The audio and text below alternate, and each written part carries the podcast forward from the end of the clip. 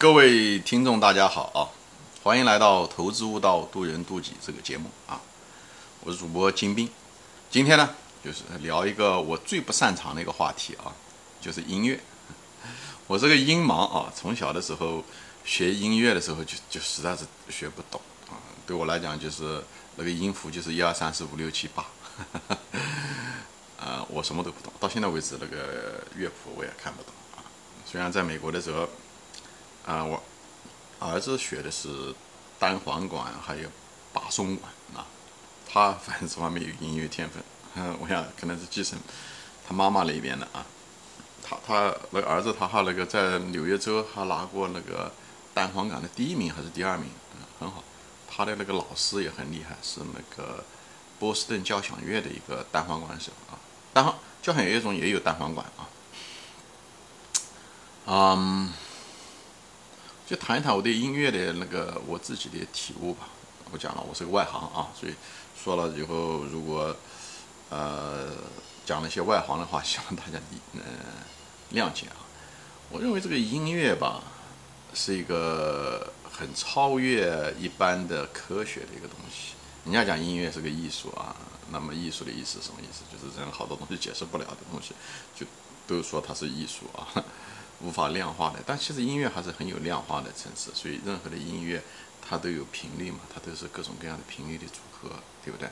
以后音乐它也有谐音，对不对？它这个谐音，其实在数学中的时候，哎，它就有一种数学非常优美的数学公式可以表达出来，哎，一般的都是那种频率的两倍啊，对不对？那种谐音，而且最主要的是，它有这种谐音的时候，数学上表达的时候是那么优美的时候，而我们。肉体在听它的时候，也是听得很优美。如果是个谐音的话，我们我们身体上我们生理上是对它有感觉的。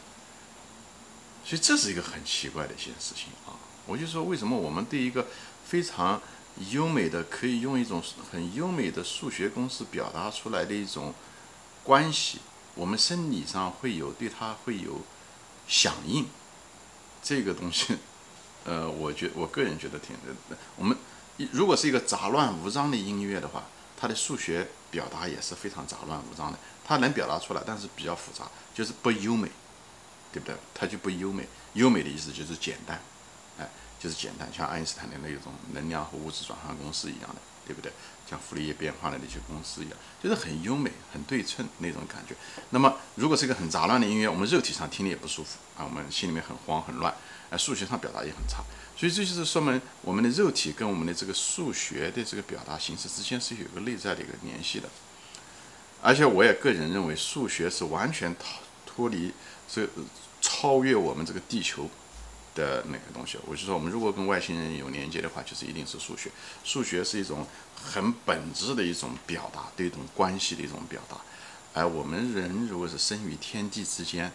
嗯，也有这种对他这种数学的优美的这种关系的一种响应，也是一件不奇怪的事情。虽然我不知道为什么，也许是我们这被创造出来的，无论是也许数学就是被创造出来的啊，呃，只是被我们发现了而已，对不对？那我们人是肯定是被，我个人认为一定是被创造出来的啊，啊，所以就是我就是谈一下子我这个观点，因为。像为什么人就是优美的音乐，一个音乐的一个曲调出来，一个很优美的一个音乐出来，对不对？每个人听的时候，无论是你是一个呃哪个国家的一个人，甚至动物，对不对？其实对牛弹琴那句话，我我不认可啊。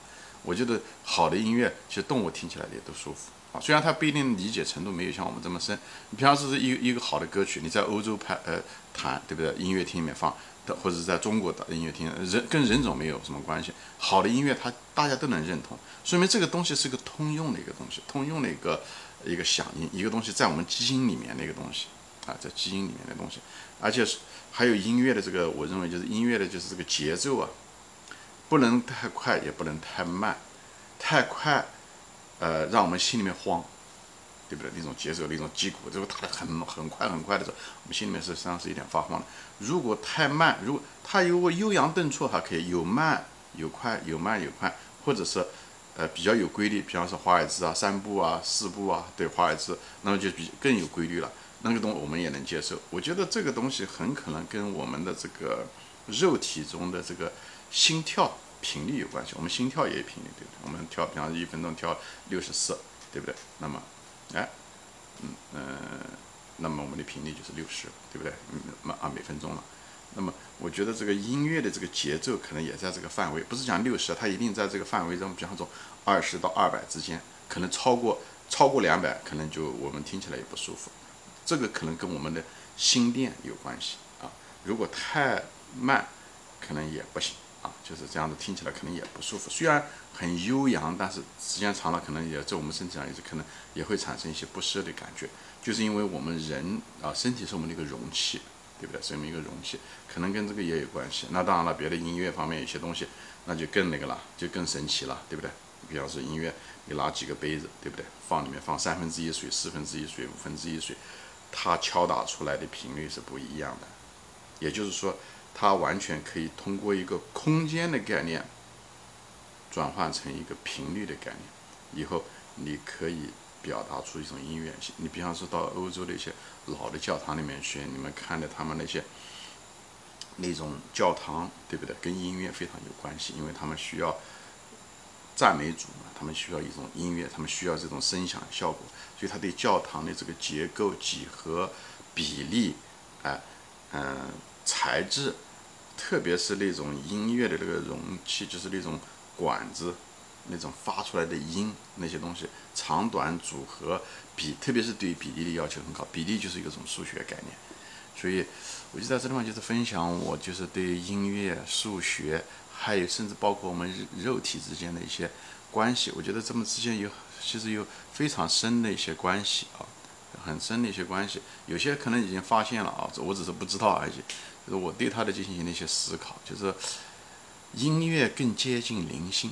就是我经常说灵魂，灵魂，音乐是不需要思考的，对不对？你不需要想逻辑关系，它不像投资，它需要逻辑关系，对不对？需要需要我们的，比方说我们的左脑或者右脑。那个音乐实际上是它是就就就是一种很感性的一个东西。我觉得那个东西很可能跟我们的灵魂有关系。当然，音乐会影响到我们的情绪。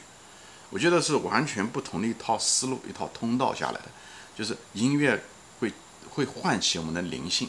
所以我就觉得。呃，在我们很忙的时候，我们常常的时候会坐下来会听音乐，也是这样。当然，有些人听的是流行歌曲，对不对？会把它带入一种意境，这也是一种层次。